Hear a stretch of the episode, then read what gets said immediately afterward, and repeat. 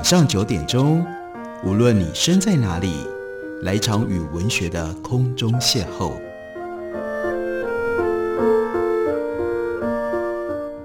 杨照谈书，邀您一同遨游文学世界，认识古今中外的经典之作。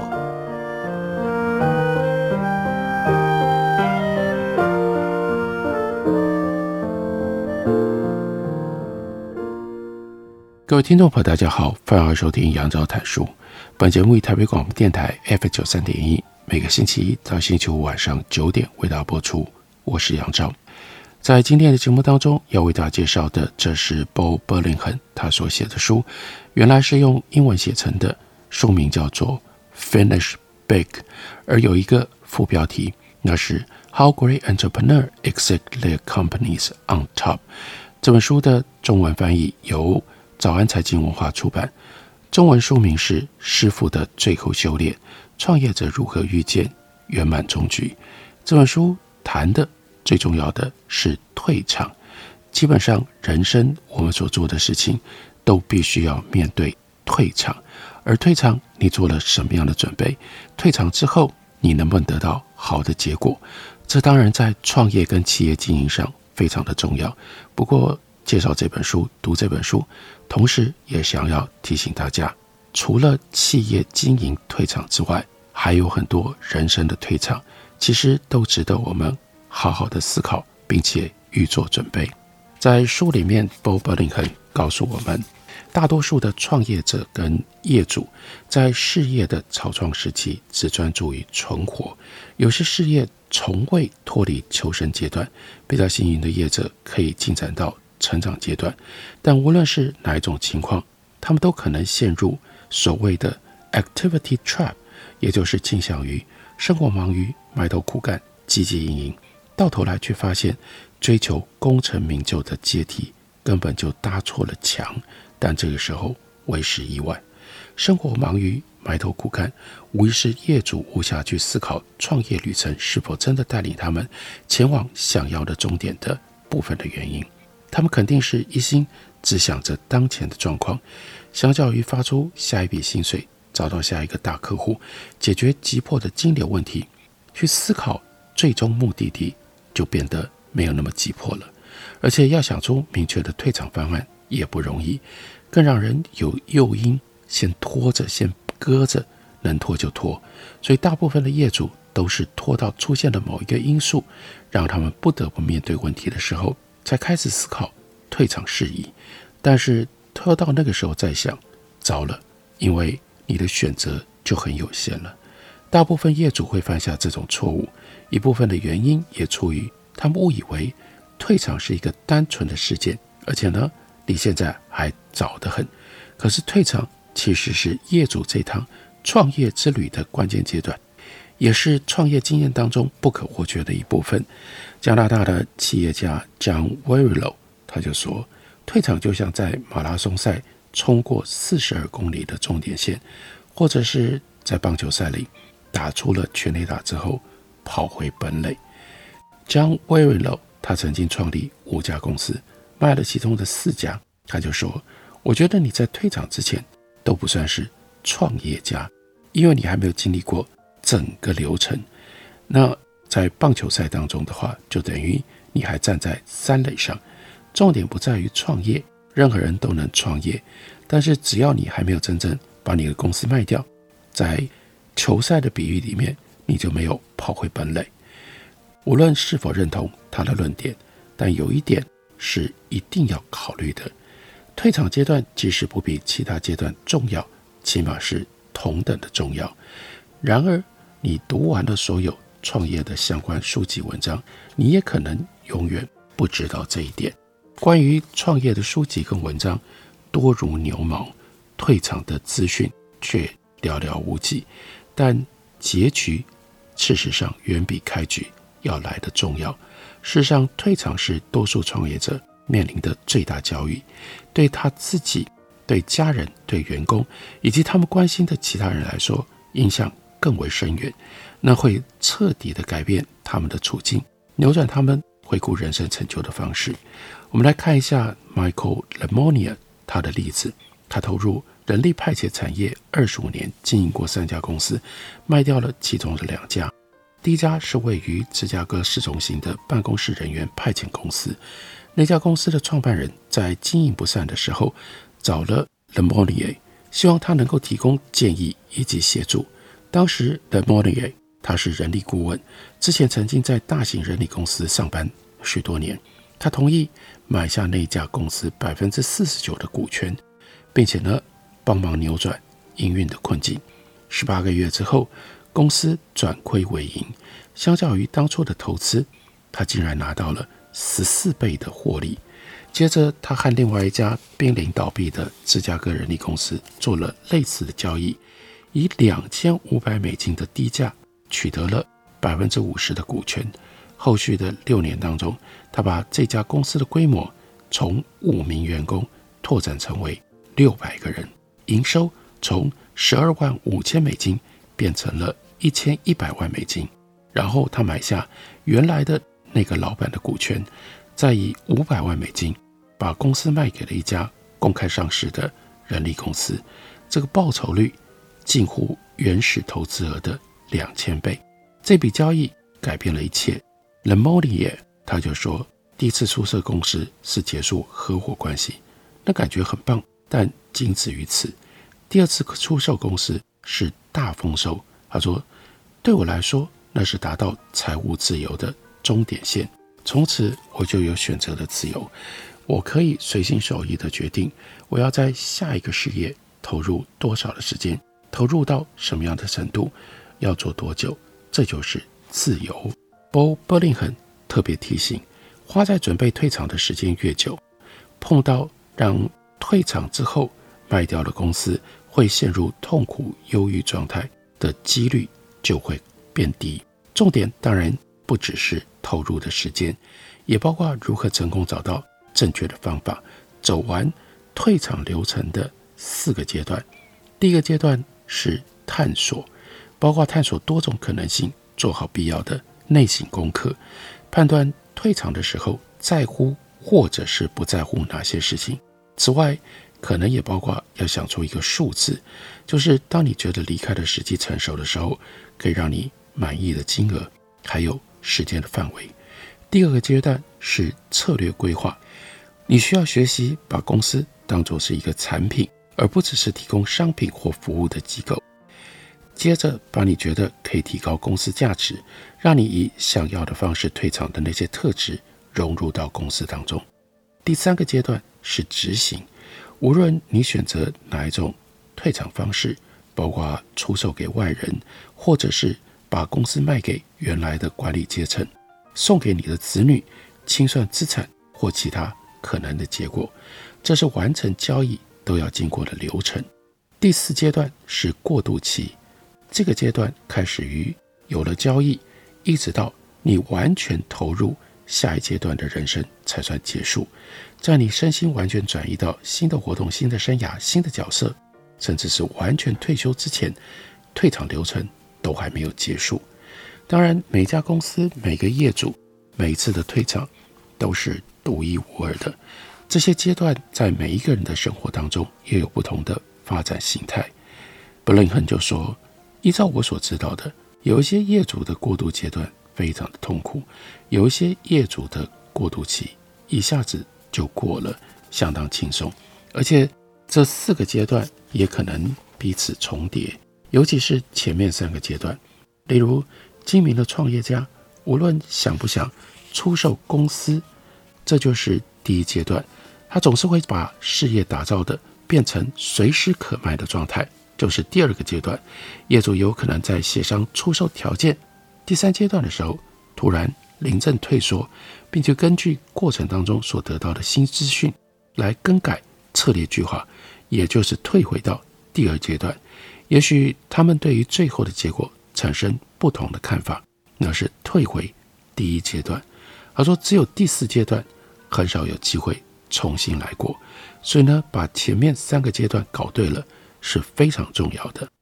退场很关键的一件事情。那就是公司卖掉了，但你的人生还没有结束。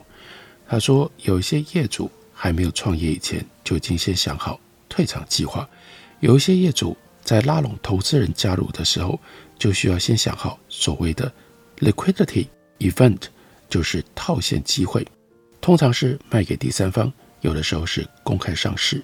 还有一些业主觉得自己是投资人，但把收购事业或者是自己创业视为一种投资，就那么简单。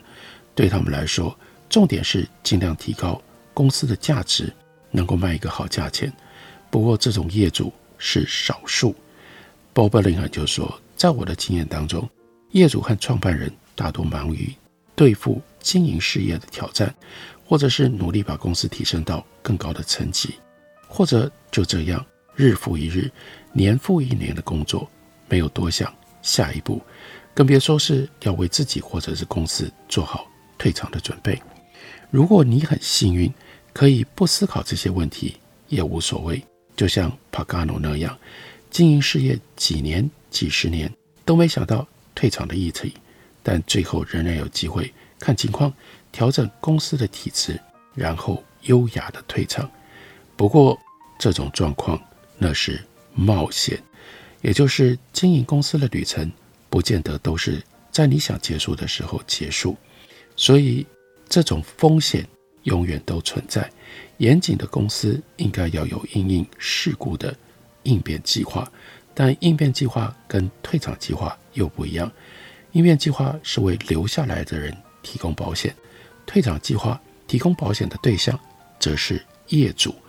因为再说一次，做企业家，你的人生不会随着你开创的公司卖掉了而结束。通常退场计划。最难的部分不是出售，而是出售了之后的过渡阶段。那个时候，人生有了下一个阶段，你也就必须承受先前决定所衍生的结果。我们休息一会儿，等我回来继续聊。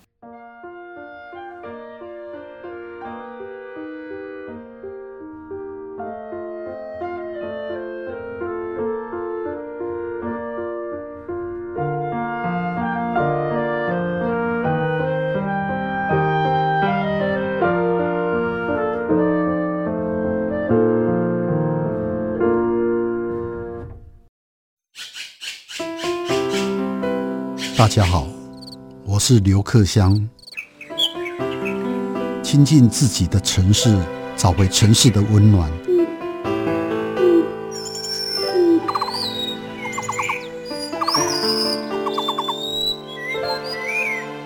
听见台北的声音，就在台北广播电台，FM 九三点一，AM 一一三四。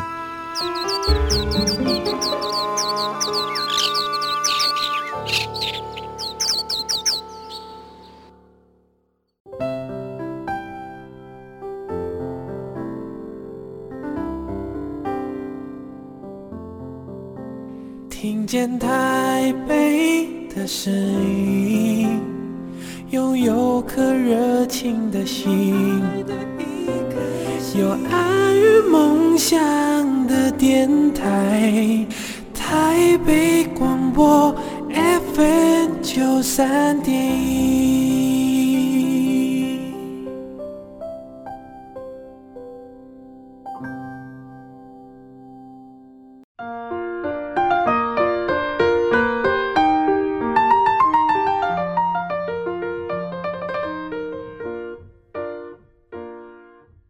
感谢你继续收听《杨照谈书》，本节目为台北广播电台 FM 九三点一，每个星期一到星期五晚上九点，为大家播出到九点半。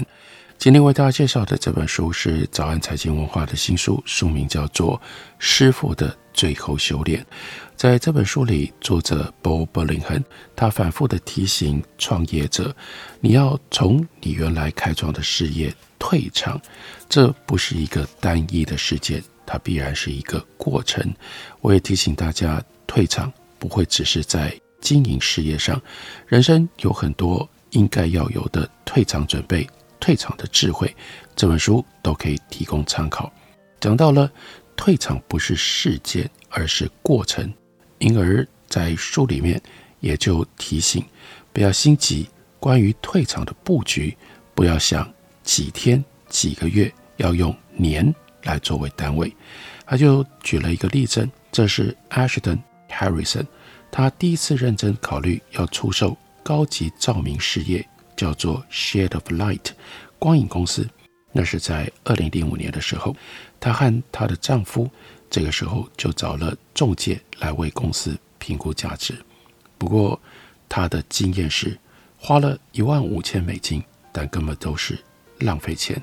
他说，中介应该要帮我们做一份公开说明书，并且提交给投资银行。但很快的就发现这个中介并不称职。那 Ashton Harrison，她是一个热情大方的金发女子，双眼炯炯有神，爱说冷笑话。她把自己事业成功的因素归因于过动症，当然，她也承认那也是很多问题的根源。总之，这种个性的特质促使她创业，并且在二零一一年的八月，她把她的事业卖掉了。创业二十五年的经历，他后来写成一本书，书名呢？叫做从过动儿变成执行长，由混沌走向成功的历程。Ashton Harrison 跟绝大多数的创业者一样，刚创业的时候没有想退场这件事。创业那一年，三十三岁，他才刚新婚，想要怀孕生子来增加家庭成员，也想要继续工作，只要不必经常出差，他就想一直工作到老。之前，他在 Richmond 的某一家迅速成长的家具零售公司担任副总裁，经常要出差。他在那家公司学到基本的商业知识，也激发了他创业的念头。他想把本来只在批发市场上销售的高档灯具跟灯罩，直接销售给装潢业者和消费者。他认为这个点子值得执行，所以他就辞去了工作。卖掉了家具公司的股票，以那笔钱作为创业资金，在一九八六年开设了第一家专卖店。在往后的十九年当中，Ashton Harrison 他持续扩充产品线和销售通路，又开了两家店，也推出邮购跟网购的服务，使得 Shade of Light 这家公司的年营收成长到一千两百五十万美金。这个事业也经历过盛衰起伏，不过到二零零二年已经有了稳定的获利。至于这是过动症促成的，还是幸好没有受过动症所扰，实在很难说。海瑞森他自己回忆，他说：“每次我回想二零零零年代初期，总是想到员工像无头苍蝇一般瞎忙，整间公司的营运像是一艘无人管理的船。”不过，公司确实有获利，所以二零零五年他才会动念想要出售公司，但是他只是想想而已，因为公司不久之后就接连遇到员工士气低落、顾客投诉、业绩下滑等问题，甚至陷入亏损。那时候连干练的仲介也很难找到愿意收购这家公司的买主。Harrison 坦言，他已经失去了以前对于公司的掌控力。失控的迹象处处可见，存货记录乱成一团，财报延迟发布，而且错误百出，员工偷窃商品成了老问题，还有一个员工被逮到挪用公款。哈瑞森为了要处理这些问题，忙得焦头烂额。他说：“我整天忙着灭火，下班的时候才发现代办清单连动都没动，更不要谈和经理人面对面来讨论营运目标，或者是听取。”进度报告了。最后，他在另外一位过动症执行者的介绍底下，找上了策略顾问 Steve Kimball。Kimball 一见到 Harrison 跟他的先生，劈头就问：“你们打算何时退场？”Harrison 的先生 David 也就直接说：“明天可以吗？”这个 Shade of Light 虽然是太太的事业，不过先生一直是太太的总顾问，而丈夫实在很想早点摆脱这块烫手山芋，不过 Harrison 他知道公司的现况不适合出售，他如实说了情况，所以顾问 Kimball 就进一步问：“你能够继续经营三到五年吗？我们可能至少需要那么长的时间，才能估算出这个事业未来的真正价值。” Ashton Harrison 说：“好吧，那我们从。”哪里开始着手呢 Bo Bullington 提醒：当你觉得实际退场是几年甚至几十年后的事情，你很自然就会以为你还有很多时间可以准备。但当你确实的把焦点放在退场这件事情上，你很自然也会想知道正式成交需要多少的时间。在大部分的个案里，这个流程远比预想的还要长。至少，如果你想要退得漂亮的话，这件事情不可能迅速抵定。关键在于事业是否已经为了你想要的退场类型做好准备，包括你对于公司未来命运的期许。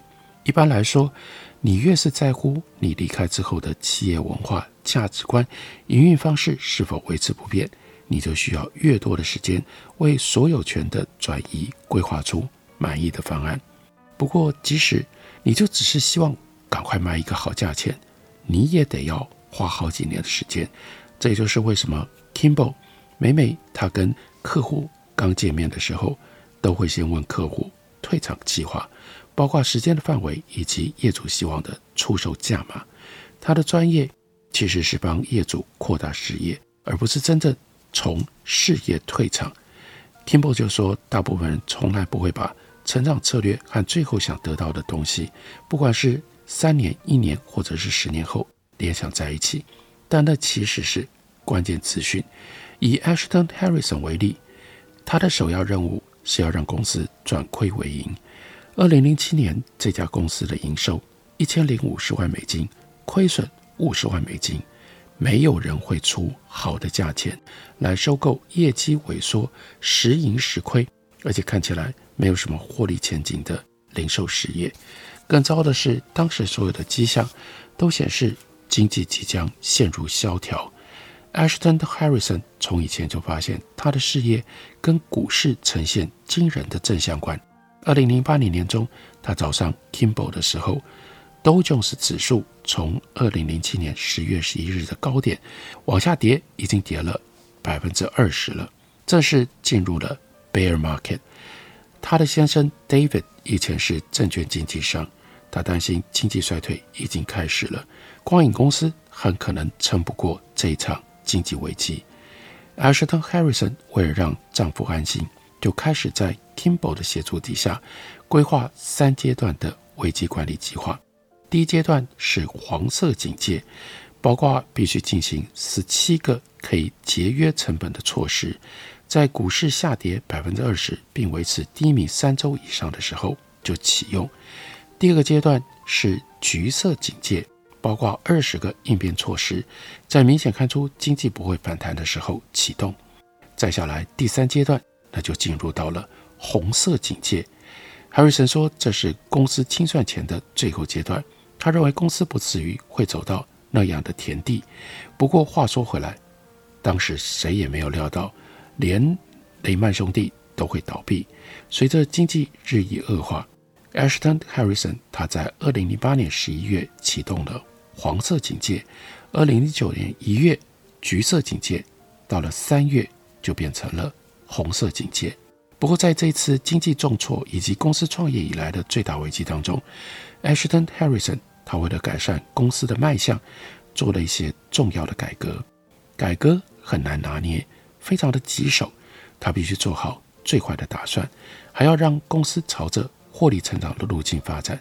而顾问 Kimball 主要的工作是帮 Harrison 规划成长计划，让事业可以继续在正轨上运作。Harrison 清楚告诉 Kimball，他担心自己的注意力飘忽不定。常像无头苍蝇那样盲目行动，希望 Kimball 能够帮助他维持专注。Kimball 首先就要求 Harrison 先退一步观看事业全局。在 Kimball 的协助底下，Harrison 建立了一个财务仪表板，用来追踪最重要的财务数字，针对事业提出重要的问题，例如到底自己卖的商品对还不对？除了灯具、灯罩。公司也销售地毯以及定制窗帘，那都是劳力密集的商品。Kimball 建议停止提供窗帘定制服务，来腾出资源，让员工专注于前景比较好的领域。对于这项建议，Ashton Harrison 对于这项建议，Harrison 有一些疑虑，因为窗帘占营收的百分之十六，大概有一百万美金。不过他听进了 Kimball 的论点，决定在接下来的几个月内逐步收掉这一部分的业务。他回想说：“我其实怕得要命。”到了二零零八年年底，即使公司即将进入橘色警戒跟红色警戒阶段，Harrison 还是毅然推出了四大策略。这些做法相当的英勇，因为他经常陷入像是被双头马车拉扯一般的冲突。他说：“我的感受也是被两匹马在不同的方向给拉扯。”退场流程有四个阶段，交易不是发生在第一或第二阶段，而是在第三阶段。那交易之前，这是策略规划的阶段，在这个阶段很关键的一个重点。要为公司塑造某一种特质，以便未来能够随自己的心意选择退场。那用简单的话来说，Bob Burlingham 就告诉我们：你要想交易，也就是退场的时候，你面对买家，你有故事可以说吗？你必须创造对你自己有利的故事。这本书《师傅的最后修炼》，对于我们要如何从自己原来的生活。原来的事业，原来投注的这些活动当中，退场应该做一些什么样的准备？还有应该用什么样方法来思考、来面对，都提供了很多非常有用的提醒。这是早安财经文化的新书，介绍给大家，推荐给大家。感谢你的收听，下个礼拜一同一时间我们再会。